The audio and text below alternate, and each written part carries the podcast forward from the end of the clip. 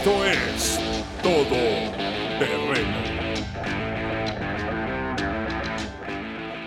¿Qué tal, amigo todoterreno? Gracias por dejarnos entrar nuevamente a tu intimidad. Tal vez vas en tu vehículo, estás en tu casa, estás en tu oficina. Creo que vamos a tener un buen tiempo. Vamos a, a platicar temas de interés, temas que nos van a hacer crecer. Eduardo, bendiciones, qué gusto que estés acá. Aquí estamos nuevamente grabando y aprendiendo, que es lo más importante. Eh, recordarles a nuestros amigos que nos visiten en nuestros canales de YouTube, en Spotify, que pueden escuchar los podcasts. Sobre todo poderlos compartir porque lo, más importante es que aprendamos juntos y se vaya creciendo la comunidad todoterreno. Y también que nos puedan seguir en redes sociales, nos pueden escribir, nos pueden contar qué, qué es lo que más les gusta de los podcasts, cuál fue el podcast que más les ha gustado. O sea, nos gustaría saber y conocerlos. Esperamos que este podcast de hoy sea eh, un reto para ti como fue para nosotros cuando lo preparamos. Últimamente se habla sobre el gestión, la gestión de emociones, cómo manejamos nuestras emociones. Y en realidad eso nos puede dar vida o nos puede restar vida. La forma como ah, asumimos las adversidades de la vida o las mismas alegrías de la vida.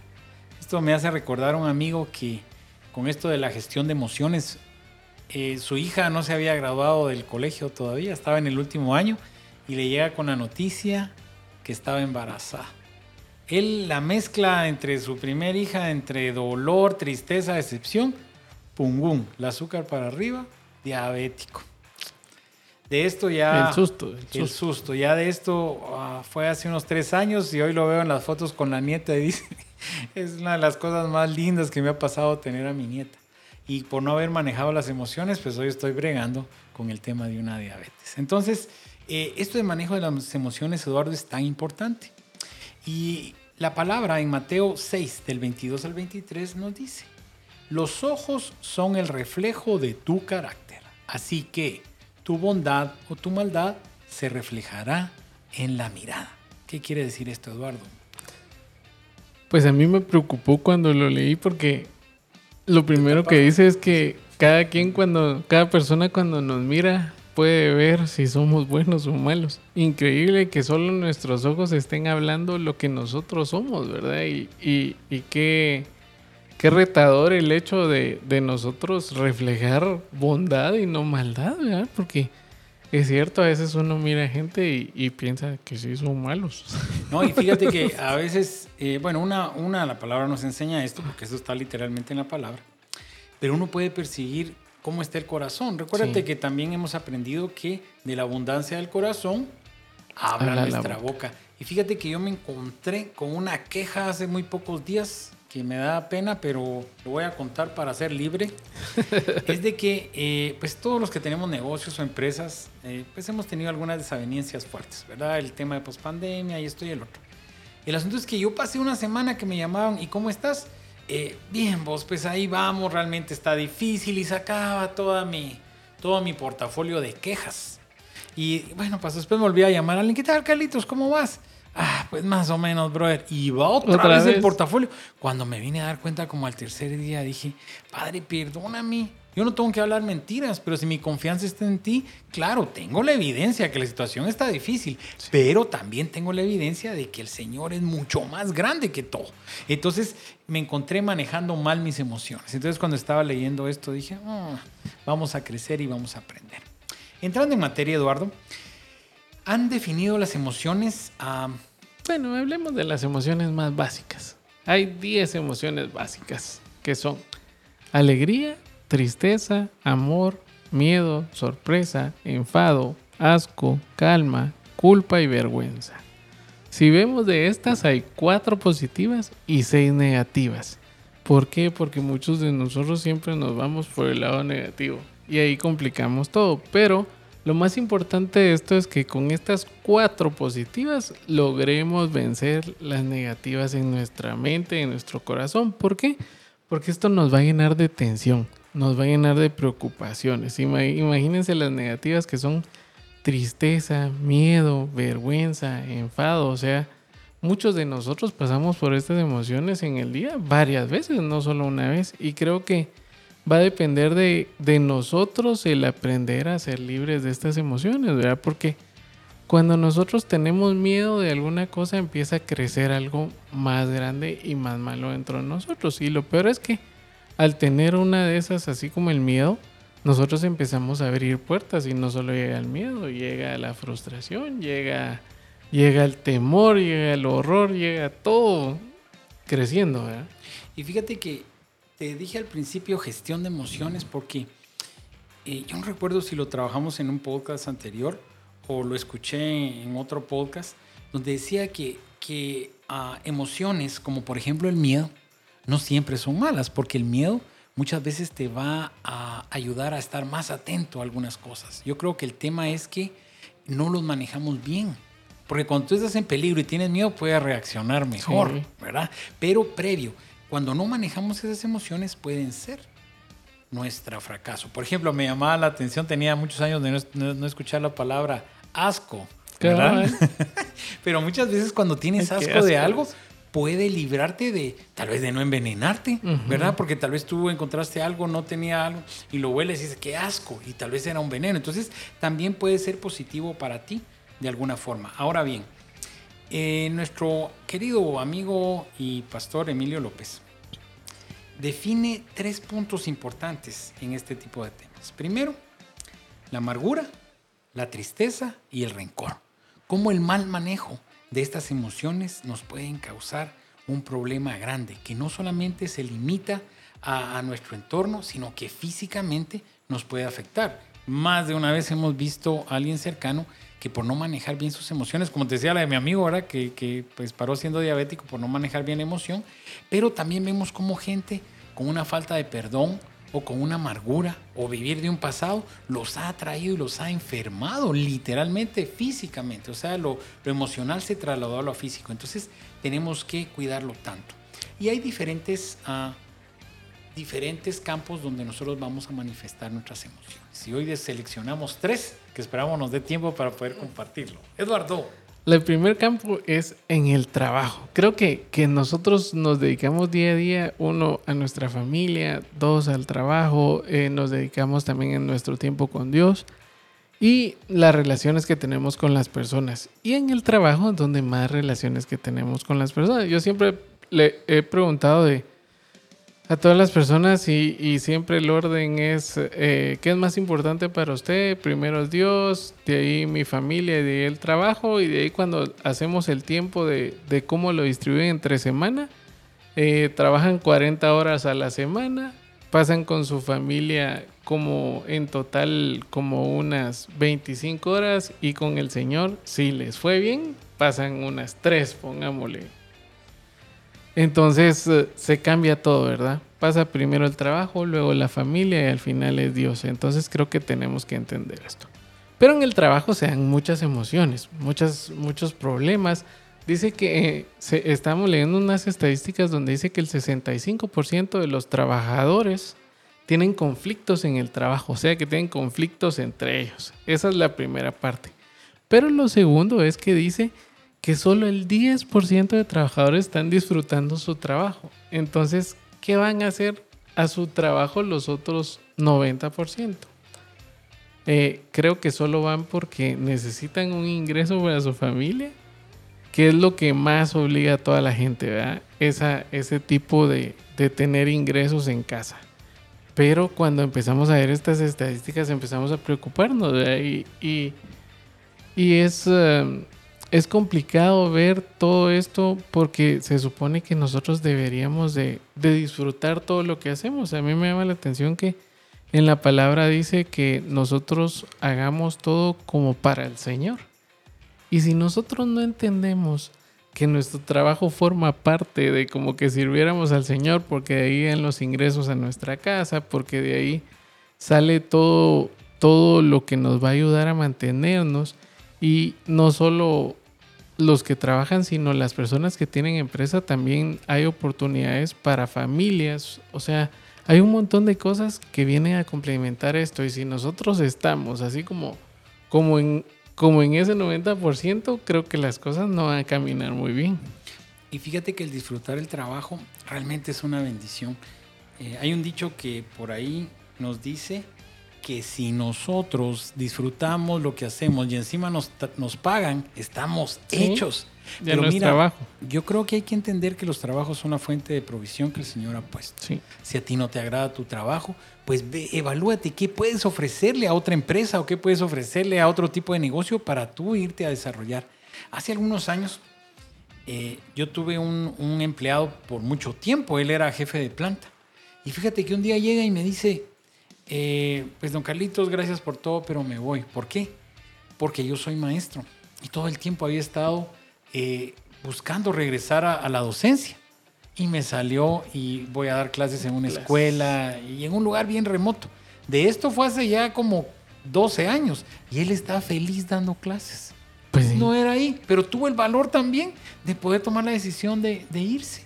¿Verdad? Y se está realizando como maestro. Tal vez ahorita estuviera mejor, posiblemente mejor para mí, económicamente o, o para la empresa, pero su realización era esa. Y como Sí. tú bien lo decías, en Colosenses 3:23, para poder tener la cita, nos dice, hagan lo que hagan, trabajen de buena gana, no trabajen de buena gana, como para el Señor, no como, no como para nadie en este mundo. O sea, nosotros no pensemos que la recompensa va a estar incluso de las empresas que trabajamos o de nuestros jefes, sino la recompensa va a venir del Señor. Y yo te puedo decir con certeza, Eduardo, de que el que sirve, sirve y el que no sirve, no sirve. ¿Qué significa eso?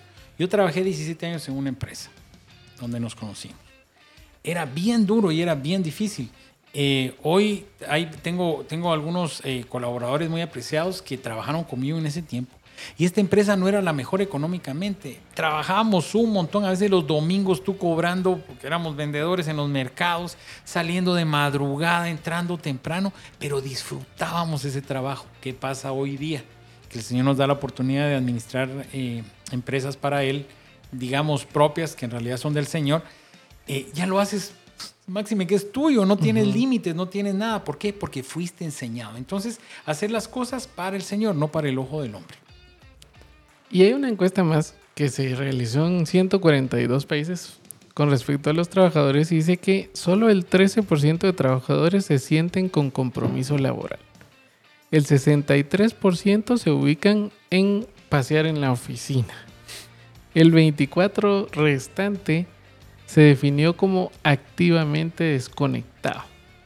Esos son cifras donde el 87% de los trabajadores en todo el mundo están desconectados emocionalmente de sus lugares de trabajo y tienen menos posibilidades de ser productivos. Pero imagínate esto, activamente desconectados, o sea, físicamente están ahí caminando como zombies. Solo cumpliendo Sin con... producir. Sí, solo cumpliendo con, con estar ahí. No, y yo llego a la conclusión, Eduardo, que cuando tú eres empleado y no produces, le, te haces más daño a ti que a tu Sí. empleador. Porque tu empleador se va a dar cuenta, se va a cansar y te va a despedir. Pero tú ya tuviste un mal hábito. ¿Te recuerdas el podcast pasado? Correcto. Ya se volvió un hábito el no trabajar bien. Entonces tengamos cuidado, amigo todoterreno, sea que seas empleado, que seas empresario, que tengas un negocio, hacerlo todo como para el Señor, no para el hombre. Y lo principal es entender de que recordemos que la Biblia dice muy claro que el que quiere comer, que trabaje. Entonces, quiera que no, para poder tener fondos, para poder tener una casa, para poder tener cómo movilizarnos, para poder tener hasta nuestros gustitos, tenemos que trabajar. Yo, yo est- estaba escuchando ayer a alguien que decía, eh, en Estados Unidos te puedes ganar 15 dólares la hora. Vamos a ver qué se puede gastar si trabajas 10 horas en el día. Y tenía 150 dólares. Entonces empieza a hacer la cuenta. Bueno, vamos a gastar tanto de gasolina, tanto de comida, hay que pagar la semana de... Y al final le quedan como 5 dólares y yo, Y todavía está hablando de un día de trabajo, ¿verdad? Entonces, creo que nosotros tenemos que entender de que para poder funcionar debemos de trabajar para poder hacer bien las cosas en nuestro trabajo debemos hacerlas con corazón, como para el Señor. Yo, yo siento de que si el Señor nos está dejando bien claro de que nuestro trabajo no lo hacemos para hombres, sino lo hacemos para Él, nos está diciendo, donde tú estás trabajando es donde yo te lleve. Y también debemos de entender de que si no nos gusta lo que hacemos, debemos de buscar qué es lo que hacemos. Nosotros tuvimos una compañera en, en la universidad que estaba estudiando, estábamos en área común, diseño gráfico y arquitectura estaban juntos y luego ella siguió arquitectura y hace unos años pues supimos de que era chef de un hotel.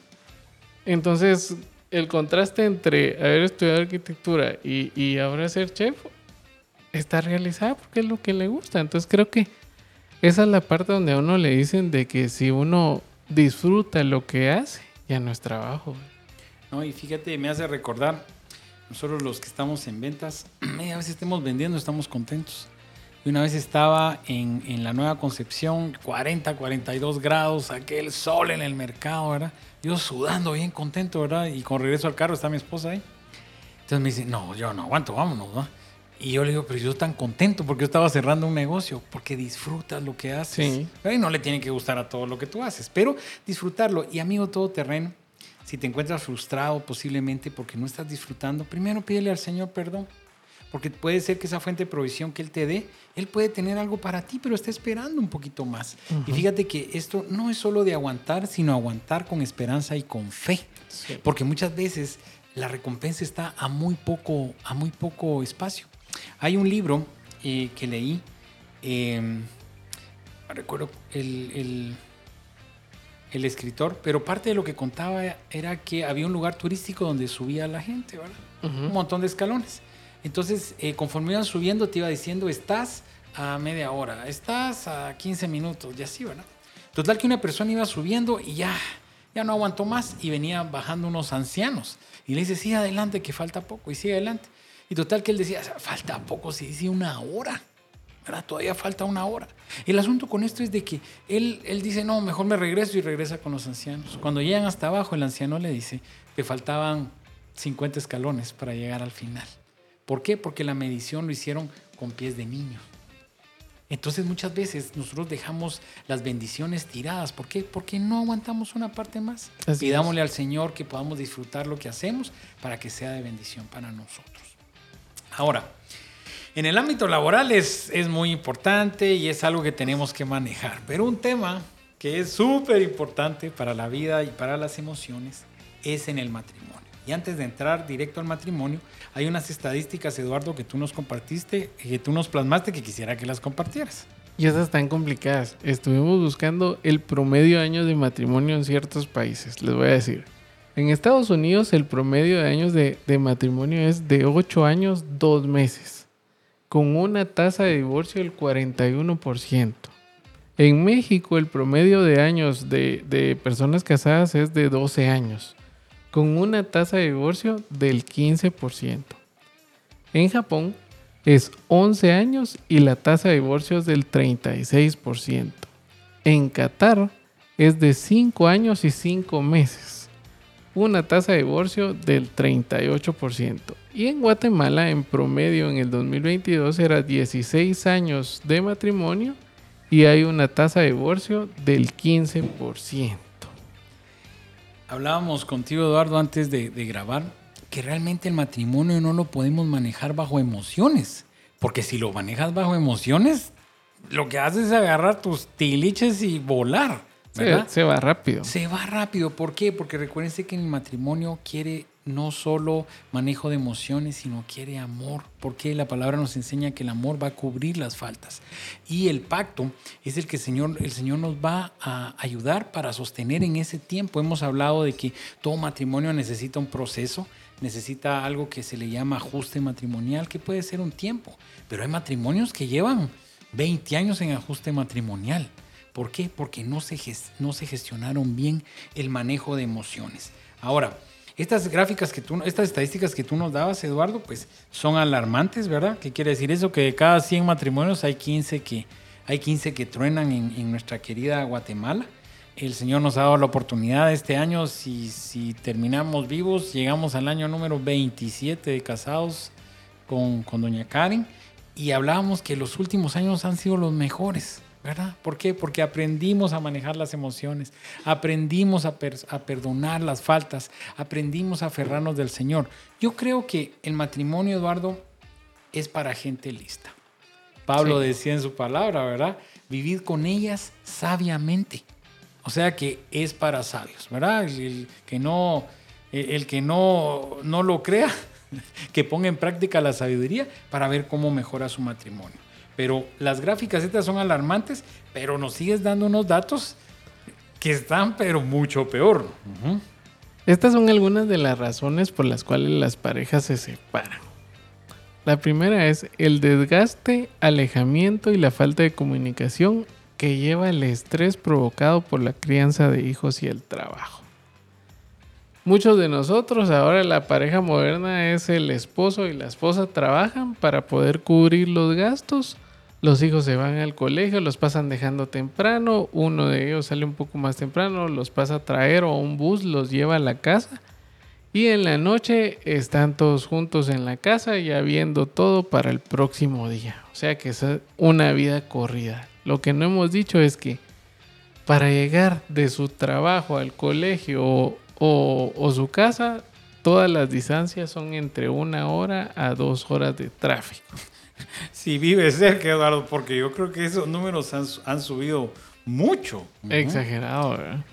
Entonces creo que, que todo esto lo que va haciendo es alejando a la, a los, al matrimonio y crea una falta de comunicación porque tal vez podemos estar juntos en el carro, pero cada quien va en su mundo. Entonces ese desgaste que se va creando va alejando a las personas conforme va pasando el tiempo y sobre todo va alejando padres e hijos, va alejando esposas con esposos y lo único que va a crear es una separación con el tiempo. Fíjate que hay una frase de una prédica que, que pues no la escribí yo, pero me ayudó mucho a completar una que, que tenemos, que se llama El afán, el enemigo del amor. Porque nos enfocamos tanto en ese afán de poder sacar adelante a nuestra familia, de poder sacar adelante nuestro hogar, que nos olvidamos el- la razón del trabajar tanto, que es nuestro propio hogar. Es difícil el balance entre trabajo y casa, pero aprendamos a que sean buenos tiempos de calidad los que podamos tener. Y si estás trabajando demasiado, que te está robando totalmente la comunicación con tu familia, ora al Señor. O que seas más productivo en menos tiempo. Y si estás trabajando para alguien, pues que el Señor te provea otro. Pero el- el- la crianza de los hijos es tan rápida, Eduardo. Yo recuerdo cuando eh, nació mi hijo y hoy tiene ya 14 años y ahora me cuesta más comunicarme con él. Se pasa muy Tengo rápido. que ponerle más coco, tengo que tragar más ah, pinol, decimos aquí en Guatemala, para poder comunicarnos con nuestros adolescentes, ¿verdad? Pero el Señor ha sido bueno y me ha ido regalando estrategias. Entonces, no dejemos que el afán nos haga perder el centro que es nuestra familia. La otra es el desenamoramiento, a veces acompañado del inicio de una relación con una tercera persona, que esto puede dar paso a las infidelidades. Yo siempre he dicho, y lo, hemos platicado con, Carlos, de que para que un matrimonio no funcione, la culpa es de las dos personas. Tanto tiene la culpa la, la persona que engañó como la persona que no engañó. ¿Por qué? Porque ya empezó a haber un deterioro en su matrimonio conforme el tiempo. Porque se empezaron a, a- a ver ciertas alertas y no se tomó en cuenta para poder solucionarlas. Recordémonos que aún la palabra dice que no se ponga el sol sobre tu cabeza con el enojo. Mucha gente se va a acostar enojada, pasa uno, dos, tres días y de ahí cuando logran hablar, lo primero que dicen es reclamar el problema y de ahí empezar a recordar los anteriores. Entonces es un daño que se va haciendo no de hoy para mañana, es a cuentagotas, pero es una gota que lastima. Fíjate que yo cuando, cuando leí la palabra desenamoramiento, llegué a la conclusión de que en realidad no es que haya un desenamoramiento. Lo que pasa es de que nosotros confundimos el amor con el enamoramiento, Eduardo. Sí. Y yo, lo- yo lo, lo he comentado en nuestras reuniones de matrimonios, es de que para estar enamorado no hiciste ningún esfuerzo. Yo te pregunto, ¿qué hiciste para enamorarte de tu esposa? No hiciste nada, uno solo las vio y se enamoró. Yo, yo dije, ¿qué esfuerzo hice para enamorarme de Karen? Nada. Para enamorarte no haces esfuerzo. Pero ¿qué es lo que pasa en el enamoramiento? Que puede durar uno o dos años, no sé cuánto, dependiendo de las parejas. Pero luego de, de- de que termina el enamoramiento se acaba, Eduardo. ¿Por qué? Porque tiene que morir para que le dé paso al amor incondicional. Y ese es el que cuesta pagar. El amor incondicional que la palabra nos enseña, ¿verdad? Que todo lo puede, que todo lo soporta, que no es jactancioso, que no se envanece, que no busca lo suyo. Entonces, amigo todoterreno, si tú sientes que tienes un desenamoramiento, siempre y cuando no haya una tercera persona, porque ahí estamos perdidos. Lo, lo disfrutas en pesos y lo pagas en euros, ¿verdad? Porque es muy difícil recuperarse, pero tenemos que entender de que ese, ese amor de Primera Corintios se va a ser reflejado solo cuando morimos a nosotros. Otro de los problemas muy grandes que hay son las dificultades económicas. Recordemos que pocas parejas manejan eh, el presupuesto juntos. Siempre hay alguna persona que es la que se encarga del dinero y otra se encarga del hogar. Y cuando hay algún problema sobre una deuda o sobre una situación que no se puede controlar y que se puede llevar los ingresos que podamos tener, ahí empiezan los problemas. Recuérdate cuando nos casamos, ¿qué dijimos? En riqueza. Y en, en la pobreza. pobreza.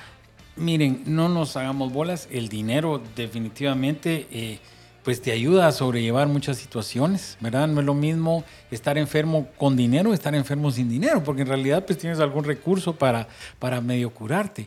Pero en el Señor es diferente, Eduardo, porque el Señor dice que Él va a proveer todo lo que nos falte conforme a sus riquezas en gloria. Entonces, amigo todoterreno, si estás pasando algún problema económico, una apretuja económica, pídele al Señor que te dé estrategias y cree que Él es tu proveedor.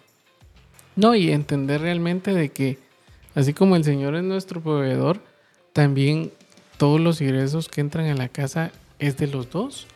O sea, realmente comprender de que así como nosotros, que, que, que como decía Carlitos, el Señor nos, nos dio la bendición de poder eh, administrar una empresa, eh, también los ingresos, o sea, aunque mi esposa esté en casa cuidando a los niños, son de los dos. Si ella necesita, es parte de, pero es lo que también a veces cuesta entender. ¿verdad? Muchas de las frases que se dicen es, pero si yo soy el que trabajo, yo soy el que traigo dinero a la casa. Y cuando nosotros decimos eso, realmente lastimamos. ¿Por qué? Porque nuestra esposa está haciendo un trabajo importante. O sea, ¿qué más importante que educar y cuidar a nuestros hijos? Que nosotros como, como empresarios podemos tener en mente de que una sucesión para más adelante que, se encargue de la empresa puede ser uno de nuestros hijos. Entonces, ¿cómo no? ¿Cómo no estar consciente de esa inversión? Y lo mismo es en el trabajo y lo mismo es en todo, ¿verdad? Entender de que ese dinero que ingresa al hogar es de los dos. Y cuesta, el tema del dinero, creo que podemos hacer un podcast solo de manejo del dinero y los problemas en la familia. Para ir avanzando, Eduardo, me gustó esta. La excesiva presencia de la familia política o la familia extendida, como decimos. Esto es bien importante, Eduardo, porque uno de los principios del matrimonio es dejará el hombre a su padre y a su madre y se unirá a su mujer y los dos serán una sola carne. No quiere decir que no escuchemos consejos de nuestra familia extendida. Por supuesto, podemos escuchar consejos, pero al final las decisiones de nuestra casa las vamos a tomar nosotros. Escribamos nuestro libro nosotros, ¿verdad? Que si tu papá, que si mi mamá, que si... No, no importa. ¿Qué es lo que nosotros queremos? Porque las decisiones que tomemos es lo que nos va a llevar a nuestro futuro. Sí, porque las decisiones al final las tenemos que tomar nosotros y no dejar que alguien más las tome por nosotros, porque cuando dejamos que eso pase, de ahí pueden venir problemas mucho peores, ¿verdad? De ahí ya empieza todo lo de la falta de comunicación, a echarse la culpa. Es que sí, mira, como hicimos lo que nos dijo tu mamá o como hicimos lo que nos dijo tu mamá. Entonces creo que, que esa es una de las, de las más complicadas. ¿verdad? Hay un dicho que dice, el casado casa quiere, ¿verdad? Entonces tenemos que entender de que, como dijo el Señor, o sea, dejará padre y madre y se unirá a la persona que el Señor le dejó como esposo. Entonces creo que, que también hace mucho, mucho problema a la hora de, de separar a las familias. La que sigue, Eduardo. Esa está dura. La que sigue Irritabilidad. es irritabilidad y mal carácter. Qué miedo. Fíjate que esta, yo llego a una conclusión, Eduardo. La palabra dice airados, pero no pequéis. ¿Qué quiere decir eso? Nosotros podemos tener diferencias con nuestra esposa, definitivamente. Somos personas imperfectas con imperfecciones que vamos a tener diferencias. Pero de, de molestarnos o de incomodarnos a que eso se vuelva eh, la debacle, hay una gran diferencia. Entonces, airaos, pero no pequéis. Y otra cosa importante, Eduardo, es de que muchos dicen, es que yo así nací, así me voy a quedar. Y si dice la palabra que somos nuevas criaturas, Tenemos Entonces estamos cambiar eso. negando la obra redentora de Cristo en ti. Entonces, Correcto. y tampoco confundirse, ¿verdad, Eduardo. ¿Por qué? Porque dentro de esto de la- del, del mal carácter, también tenemos que entender, nosotros lo teníamos como un punto aparte que es la incompatibilidad de caracteres o algo así. Pero recuérdate que en el matrimonio definitivamente somos diferentes. ¿Por qué? Porque nos vamos a volver complementos. Amigo todoterreno, esas diferencias que tienes con tu esposa o, o esposa con tu varón, ¿es por qué? Porque el Señor va a hacer complementos. Por lo regular es uno alebrestado y uno tranquilo, ¿verdad? Uno súper eléctrico y uno relajado. ¿Por qué? Porque eso es lo que va a hacer. Entonces, si en algún momento te has sentido como que no, que esto no va para ningún lado, somos tan diferentes, bendito Dios que son diferentes, Eduardo. Imagínate que fuéramos iguales, que tú fueras igual allá, Chocando y chocando que y yo fuera igual chocando a acá. cada rato. Qué, qué- qué terrible que fuéramos iguales. Entonces, bendito Dios por esas diferencias. Y eh, hay, otra, hay otra parte bien importante que nosotros hemos visto donde está este manejo de las emociones y es con los hijos. Y con los hijos, muchos de los problemas que se dan vienen por la falta de comunicación. Lo que decía Carlito, ¿verdad? Eh, es importante que nosotros, así como disfrutamos a nuestros niños de chiquitos y les hablamos y les enseñamos, ahora que ya son adolescentes, sigamos en el mismo plan. A nosotros nos hemos logrado por lo menos que nuestros, que nuestros hijos nos cuenten sus problemas.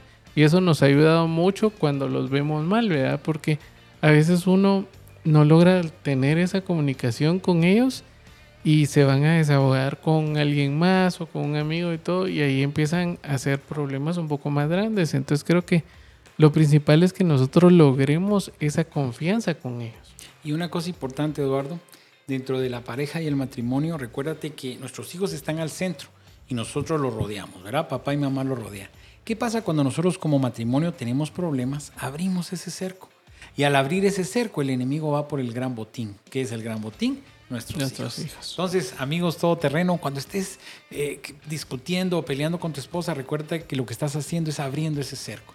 Pasémoslo rápido, airados, pero no pequéis, molestémonos, que no se ponga el sol sobre nuestro enojo y todo lo que aprendimos, pero cerremos ese círculo para proteger a nuestra familia. Otro de los problemas que podemos tener con nuestros hijos son los problemas de convivencia, que no se respeten las normas de la casa, que hayan problemas y peleas entre hermanos, también la desaprobación de algunos de sus amistades. Recordemos de que no todas las amistades son buenas y a veces uno como papá pues tiene, tiene eso, ¿eh? ya lo vivimos, ya tuvimos experiencias de todo eso y sabemos qué puede pasar. Y por último, cuando tienen rendimiento académico bajo. Creo que esas son como, como las cosas que más exige uno, uno de papá con sus hijos, y que más trata de controlar. Pero lo que, lo que nosotros veíamos es que para todos estos problemas, la mejor solución es el amor. Total. Y una cosa importante con los hijos, como te digo, te- eh, hablar de los hijos es tan lindo y es un- son 10 podcasts juntos, pero poder ah, individualizarlos, ¿verdad? No podemos tra- tratarlos a todos iguales. A veces pequeños errores como, eh, le vamos a celebrar el cumpleaños a los dos hijos juntos. Si era su gran día, ¿verdad? Detalles tan pequeños. Ellos son individuales, puede hacer citas con nuestros hijos, uno, eh, y no, no quiere decir que no podamos compartir todos juntos, pero tener esos tiempos especiales. Yo tenía esa parte, Eduardo. También tenía una cosa importante que nosotros como papás, eh, tanto esposo como esposa, vamos a ejercer la disciplina. Claro que sí, pero poder entender y hacerlos a ellos entender de su identidad.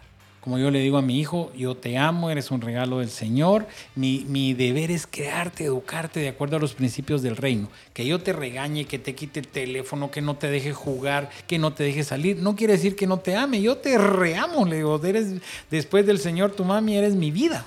Pero tu identidad no va a tener eh, nada que ver con las consecuencias de las cosas que haces malas. Entonces, poder decirles eso para que ellos no se sientan frustrados ni se sientan que, que, no son amados porque ejercemos disciplina en ellos. No, y acordémonos que tenemos el mejor ejemplo de, de Dios y Jesús, ¿verdad?